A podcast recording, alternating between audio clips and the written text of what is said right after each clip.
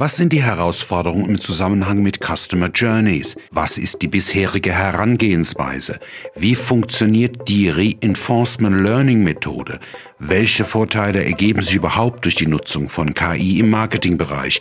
In dieser Folge des Podcasts KI Kompakt diskutiert Andreas Götte mit Manuel Töns. Manuel Töns berät seit mehr als zehn Jahren Kunden im Bereich Customer Experience.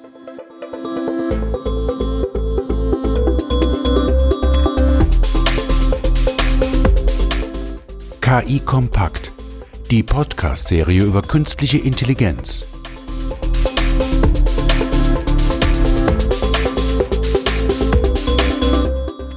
Ja, herzlich willkommen zur heutigen Ausgabe von KI Kompakt. Mein Name ist Andreas Götte und ich, ähm, wir haben heute das Thema Artificial Intelligence in der Customer Journey Optimierung. Und hier geht es natürlich dabei, wie wir in Kundeninteraktionen, in Schnittstellen zu Endkunden ähm, die Ansprachen, die Offerings besser adressieren können, personalisierte aussteuern können und ähnliche Dinge. Dazu habe ich heute als Gesprächspartner den Herrn Manuel Töns. Willkommen, Manuel. Danke sehr.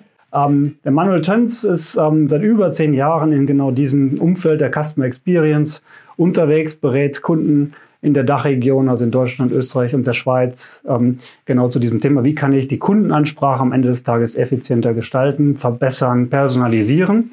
Das ist sozusagen sein Steckenpferd und insofern heute genau richtig, weil, wie wir ja alle wissen, zunehmend datengetriebenes Business erfordert, dass die Daten besser adressiert werden, ausgespielt werden und da hilft natürlich hoffentlich Artificial Intelligence, künstliche Intelligenz dabei und dieses wollen wir so ein bisschen heute in einem Gespräch mal untersuchen, ähm, was denn da heute Stand der Technik ist, ähm, was Anbieter wie SAS da schon zu bieten haben, wie man sozusagen dann am Ende des Tages auch äh, ja, mehr verkaufen kann als, als ähm, Hersteller von, an, von Produkten oder äh, Dienstleistungen und ähnliches.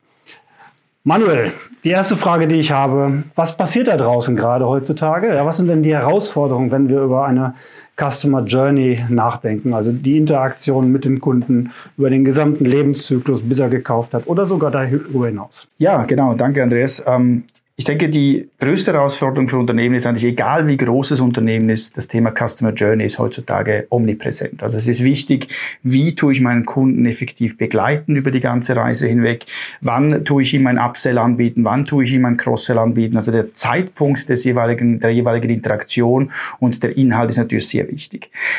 Dazu kommt natürlich, und das wissen wir natürlich alle in der heutigen Zeit, dass es einfach in den letzten 10 Jahren, 15 Jahren eine Explosion von Kanälen gegeben hat. Also sprich, diese ganze Komplexität, dass ich schon mal den Zeitpunkt genau haben muss, hat sich noch äh, erhöht, dass ich einfach neben Web, Mobile, SMS, Chat, ähm, äh, irgendwelche Chatbots bis hin zu Social natürlich alle möglichen Interaktionspunkte habe und den Kunden darüber erstens Daten absaugen, aber den Kunden auch darüber natürlich adressieren kann. Und das nächste ist natürlich auch die Veränderung in diesen Kanälen. Also die letzten zehn Jahre waren ja genau so ein Beispiel, wie sich das massiv verändert hat. Aber auch unter, des, unter dem Jahr können solche Veränderungen sehr schnell stattfinden. Ich glaube, wir haben es alle im äh, 2018 beobachten dürfen, am Aktienkurs beispielsweise des, äh, von Snapchat, wo plötzlich einfach die Benutzerzahlen massiv runtergegangen sind. Und wenn ich natürlich zu dem Zeitpunkt sehr stark auf diesen Kanal setze, zum Beispiel um die jüngere Generation da anzusprechen, habe ich ein Problem, um dann eigentlich die Interaktion mit den Kunden dort plötzlich fehlgeleitet zu haben. Das heißt, zusammengefasst, ich habe einfach die Herausforderung, ich muss das steuern und ich habe einfach die große, große Herausforderung, dass einfach die Anzahl der Kanäle und der Interaktionspunkte so massiv ist, dass ich da wirklich eine sinnvolle Entscheidung fällen muss. Ein weiterer Punkt, den ich so, wenn ich als eigener Verbraucher so auf die, auf die Welt gucke, ist ja sicherlich auch, dass, dass ähm, durch die Verfügbarkeit von Daten und wir als Verbraucher ja auch so einen gewissen Realtime-Ansatz gewohnt sind. Also wir erwarten ja sozusagen, dass sich dass sich unser, unser Verkäufer, also der, der uns Produkte verkaufen will, sozusagen in Realtime auf das einstellt, was ich gerade brauche. Das ist sicherlich auch eine Herausforderung. Genau. Das ist im Endeffekt die, die Personalisierung. Also sprich, dass ich den Kunden in dem Kontext, in dem er gerade ist, jetzt auch wirklich, äh, wirklich anspreche, weil ähm, im Endeffekt wir haben, unser Tag besteht aus 24 Stunden, wir haben etwa 14, 16 Stunden Wachzeit und in dieser Zeit können wir wirklich Informationen verarbeiten. Und wenn natürlich diese Information personalisiert und für uns wirklich auch im Kontext wichtig ist, dann werden wir auch eher darauf reagieren. Wie ist denn, wie ist denn jetzt heute die Herangehensweise? Wie gesagt, wir als Verbraucher werden ja sozusagen, also wir fühlen uns ja schon analysiert. Wir wissen ja schon, dass unsere Daten jetzt was wert sind. Also diese Stufe haben wir jetzt schon ja geschafft. Wie gehen denn die bisherigen, wie ist die bisherige Herangehensweise derjenigen, die in dem Web oder in, grundsätzlich in der Welt was verkaufen wollen? Die Amazons dieser Welt, aber auch durchaus die stationären Händler. Wie ist die bisherige Herangehensweise? Also oft ist die Herangehensweise eigentlich eine sogenannte deskriptive Herangehensweise. Also sprich, ich setze mich am Anfang des Jahres hin am Reißbrett und tue mir verschiedene Kundenreisen, Customer Journeys zusammensetzen. Also ich definiere mir Segmente und sage beispielsweise, äh, Kunden über 40 mit folgenden Einkommen werden meistens diese Reise haben oder dann Kunden zwischen 12 und, äh, und 20 haben diese Reise. Also das heißt, ich definiere mir meistens Master-Segmente und aus, auf, die auf Basis von denen definiere ich mir dann auch die effektive Customer Journey. Das ist auch die Herangehensweise, die vielfach in, der, in den Marketing-Systemen oft vorhanden sind, die allerdings natürlich nicht sehr weit greifen, weil eben genau in dem Moment, wenn wir jetzt genau, wenn wir bei dem Beispiel von den 12- bis 18-Jährigen bleiben, ich habe definiert, dass irgendwann bei Snapchat äh, das, der, der Abschluss oder ein weiterer, äh, eine weitere Interaktion passiert und die benutzen Snapchat unter dem Jahr einfach nicht mehr, ist sozusagen diese Customer Journey für mich hinfällig. Was mache ich dann jetzt sozusagen? Also wie ändert sich die Herangehensweise von Anbietern, ähm, mit denen ich an, ja, im Grunde Softwareanbietern oder auch ähm, von, von Approachen, um diese Kunden besser zu erreichen, unter anderem zum Beispiel von SaaS. Also was, was passiert da gerade auf der Innovationsseite, um das sozusagen für die Leute, die Kunden ansprechen wollen, zu verbessern? Jetzt muss man schauen, das Thema Customer Journey ist ein sehr sequenzielles Thema. Also ich habe, der Kunde kommt auf Web, ich steuere ihm einen Banner aus. Danach schicke ich ihm eine E-Mail und so weiter. Das kann, so eine Customer Journey kann von einem Tag oder einer Stunde bis hin zu sechs Monaten dauern. Wenn ich zum Beispiel eine, eine, eine Kredit abschließe, mache ich das ja nicht innerhalb von wenigen Minuten, sondern länger. Das heißt, ich habe da eigentlich wirklich einen sehr langen Zeitraum und Sequenzen, wo ich eigentlich eingreifen kann, wo sich auch ein System sozusagen, das ist ja genau der Kern von Artificial Intelligence, wo sich ein System selber ausbilden kann, wo ein System erkennen kann, ähm, Parameter erkennen kann, erkennen kann, wie haben diese Kunden reagiert. Und so kann ich ein System ausbilden, dass es für mich diese Entscheidung eben trifft. Jetzt habe ich natürlich, ich hätte auch eine andere Variante. Ich tue einfach unter dem Jahr Leute einstellen im Unternehmen, die mir beobachten, verändern sich die Kunden, verändern sich die Kunden in ihrer, in ihrem, äh, in ihrem, in ihrer Herangehensweise. Oder das ist ein typisches Beispiel, wo ich ja automatisieren kann, künstliche Intelligenz nutzen kann, damit dieses System das für mich macht. Und genau da setzen wir als SaaS in dem Sinn an, dass wir eigentlich anstatt eine deskriptive Methode eine preskriptive Methode nehmen. Wir nehmen die Daten, wir sehen ja bereits jetzt, Kunden haben meistens schon eine millionenfache Information darüber, welche Customer Journeys hatte ich hatte und daraus kann ich ja so einen Algorithmus ausbilden. Und dieser Algorithmus, äh, den wir da nutzen, das ist ein sogenannter Reinforcement Learning, Learning Algorithmus, der eben genau sich auf diesen Sequenzen selber ausbildet. Das ist ein spannendes Thema. Vielleicht können wir da noch mal kurz ein bisschen rein, reinhaken. Reinforcement Learning wird ja in vielen Bereichen im Rahmen der künstlichen Intelligenz benutzt. Könntest du mal für unsere Hörer einfach erklären, was das denn eigentlich ist, was man sich darunter vorstellt? Weil das hört sich sehr sperrig an und man versteht es nicht gleich. Also man kann sich was darunter vorstellen, aber wäre vielleicht mal ganz gut, vielleicht ein Beispiel, um es ganz einfach zu erklären als, als Vater einer 20, 20 Monate alten Tochter ist es eigentlich ja relativ einfach, da ein, ein, eine Analogie zu finden. Ein Reinforcement Learning Algorithmus funktioniert nicht ganz ehrlich wie ein Kind lernt. Ein bisschen, als mal ein bisschen, ein bisschen plakativ gesagt. Es, es, Reinforcement kommt ja aus eben, ich, ich tue etwas, etwas reinforcen, etwas unterstützen. Ein Kind lernt ja auch nicht anders. Ein Kind legt seine Hand auf die heiße Platte. Oh, das war nicht gut, das hat wehgetan, das mache ich nicht noch einmal. Oder ein Kind äh, macht irgendetwas Lustiges, der Papa lacht, aha, das scheint etwas Positives Positives gewesen zu sein, das mache ich noch einmal. Und ganz so ähnlich funktioniert eigentlich der Reinforcement Learning Algorithmus. Das heißt, der Reinforcement Learning Algorithmus hat im Endeffekt ein Ziel und dieses Ziel ist nichts anderes als Conversion. Ich möchte Geld generieren. Und auf diesem Weg zu diesem Ziel habe ich unterschiedliche Interaktionspunkte, Web, Mobile, Chatbot, wie auch immer, haben wir alle schon vor, äh, vor äh, betrachtet. Und wenn jetzt eine Conversion stattfindet, merkt, er, äh, merkt sich das der Algorithmus und rechnet zurück, aha, folgende Kundenreise in den letzten sechs Monaten, letzten Jahr, je nachdem, was für ein Produkt da entsprechend verkauft wird. Wie schon gesagt, ein Kredit hat bis eine längere Anlaufzeit als vielleicht, wenn ich, ein, wenn ich eine Krawatte kaufen gehe, äh, dass ich das dann im Endeffekt, dieser Algorithmus merkt, aha, diese Reise war gewinnbringend oder eben genau umgekehrt bei einer Reise, die dann ins Dead End führt, die zu keiner Conversion führt, eben so etwas nicht weitermacht. Das heißt, dieser Algorithmus positive Bestärkung, wenn es zu einem Ziel, zu einer Conversion kommt, wird er sich das zurückrechnen und das auch entsprechend neu machen, nochmal machen, umgekehrt beim anderen. Aber zum Zweiten noch, äh, was ich da schon auch ähm, gesagt haben möchte, Reinforcement Learning Algorithmen, wenn man das so machen würde, würden die auch irgendwann nach fünf, sechs Jahren immer das Gleiche machen. Was da noch dazu kommt, ist, dass diese Algorithmen meistens mit einem Art wie einem, einem selbst auffrischenden System ver, äh, versehen sind. Das nennt man ein, also in der Fachsprache nennen wir das diesen Epsilon Greedy Algorithm. Der macht nichts anderes als zu gewissen Zeitpunkten wird der Algorithmus nicht das machen, was er gelernt hat, dass es das Beste ist, sondern etwas anderes, um eben sich neu auszubilden, vielleicht mal was Neues zu finden. Hat sich es verändert? Haben sich vielleicht diese Kunden in, in den letzten Monaten verändert, was ihre Affinität für gewisse Kanäle anbelangt? Also zusammengefasst, er bildet sich aus wie ein Kleinkind, versucht aber immer wieder durch diesen Algorithmus, diesen Epsilon Greedy Algorithm, sich neue Fähigkeiten anzueignen. Also erzwungenes Lernen sozusagen durch Feedback aus der Realität, aber auch mit offenen Augen durch die Welt gehen sozusagen. Genau. So könnte man es ähm, auf Deutsch umschreiben, Reinforcement Learning. Genau. Aber also das ist sozusagen ja die Kern, die Kernengine, würde ich jetzt mal bezeichnen, ähm, in dieser, in dieser, wie spreche ich jetzt meine Kunden an und wie kann ich sozusagen da Business raus generieren. Ähm, jetzt mal in die Praxis geguckt, welche Vorteile ergeben sich dafür die Kunden sozusagen in der Nutzung von künstlicher Intelligenz in dieser Form, gerade im Marketingbereich?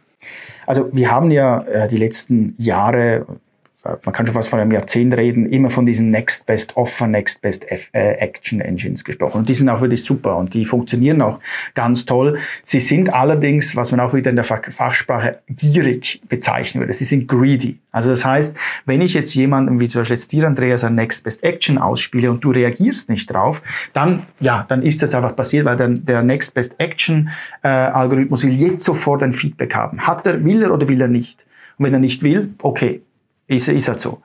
Die Customer Journey, so ein Reinforcement Learning Algorithmus ist eben nicht greedy. Das heißt, er, so, eine, ein, so ein, eine Journey kann auch ein halbes Jahr dauern und er bildet sich trotzdem darauf aus. Das heißt, ich tue nicht einfach nur den einen Schritt sozusagen betrachten, sondern die gesamte Customer Journey, was oft bei eben diesen Next Best Action, Next Best Offer im Endeffekt nicht der Fall ist, sondern es wird einfach die jetzige, der jetzige Zeitpunkt des Kunden betrachtet und nicht seine gesamte Customer Journey, äh, wie, wie wir das im Endeffekt haben. Das heißt, das ist schon mal das Erste. Ich betrachte einen viel größeren Zeitraum, viel mehr Informationen, als ich eigentlich vorher betrachtet habe, um den Kunden zu personalisieren und dem Kunden die Information äh, zu übergeben. Und das Zweite ist eigentlich, dass ich dadurch natürlich einfach bessere Entscheidungen fällen kann. Wir haben gerade das Beispiel zu Beginn unseres Gesprächs mit Snapchat gehabt. Wenn ich so einen Algorithmus nicht habe, der das automatisch auswertet, dass meine Kunden plötzlich anders reagieren, werde ich das auch nicht ermöglichen können. Und so ein Algorithmus reagiert einfach sehr schnell auf das, was mir ermöglicht, auch sehr schnell auf Veränderungen auf dem Markt zu reagieren. Viel schneller, als ich es jetzt kann. Das heißt, auch technologisch gesprochen ähm, ist der wirkliche Fortschritt jetzt in, gerade für den Marketingbereich, dass ich wirklich alle Daten nutzen kann, dieser gesamten Customer Journey, sie zusammenbringen kann und durch die verfügbaren Technologien, die eben auf der einen Seite Artificial Intelligence kombiniert mit dem Automatisierungsvorteilen, ähm, die ich da habe, wenn ich das nutzen kann, dann komme ich eben zu eben besseren Ergebnissen in der Ansprache. Das genau. ist sozusagen das, wo wir äh, heute stehen und sicherlich die nächsten Jahre uns auch bewegen werden. Genau, man kann so ein bisschen als Next Best Offer 2.0 vielleicht bezeichnen oder wie auch immer.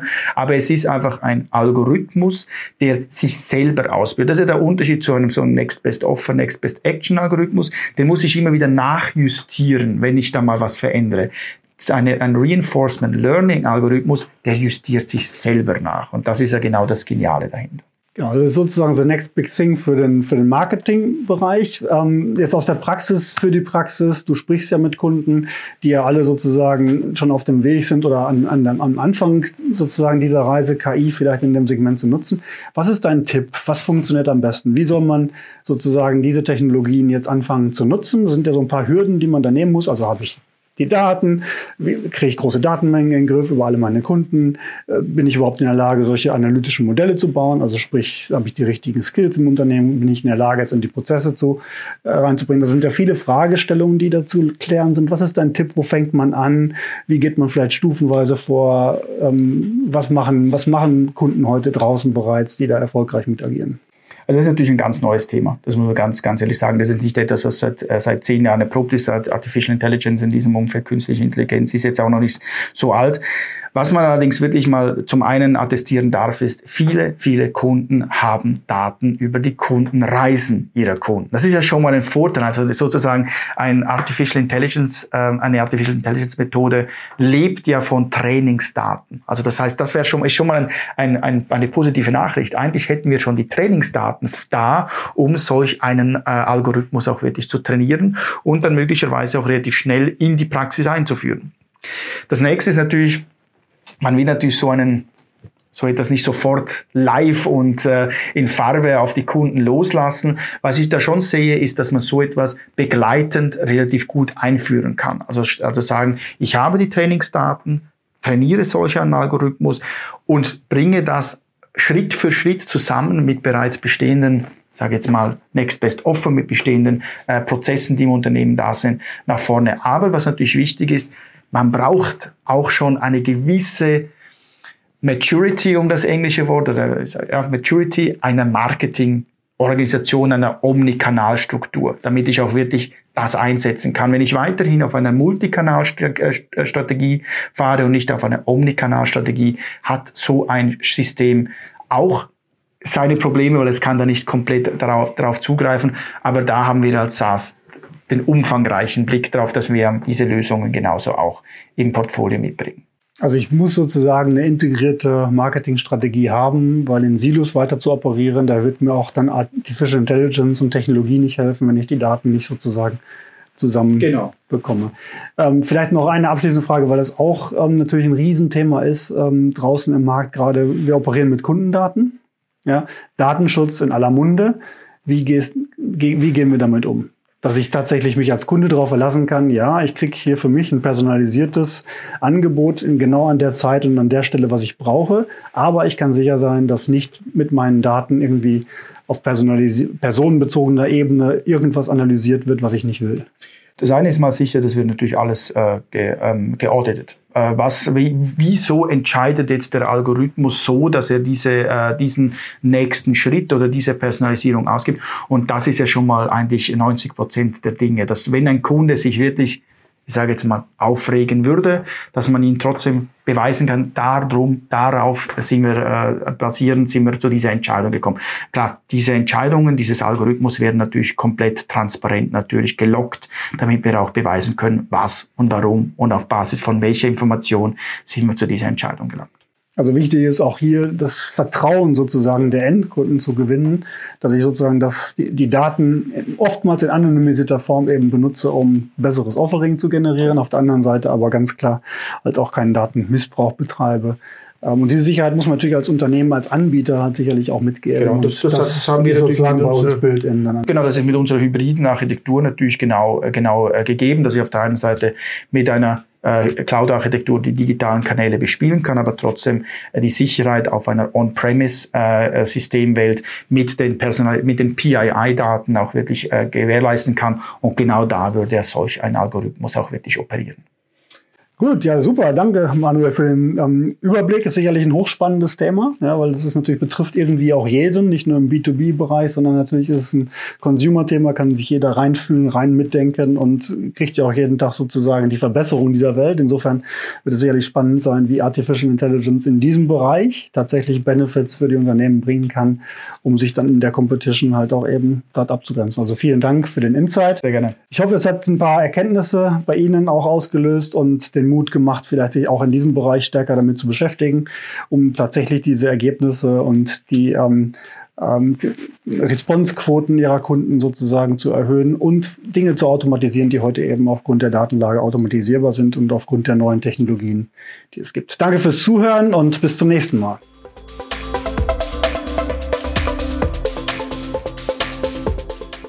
Weitere Informationen zu künstlicher Intelligenz finden Sie im Web unter www.sas.de-ki-kompakt-podcast.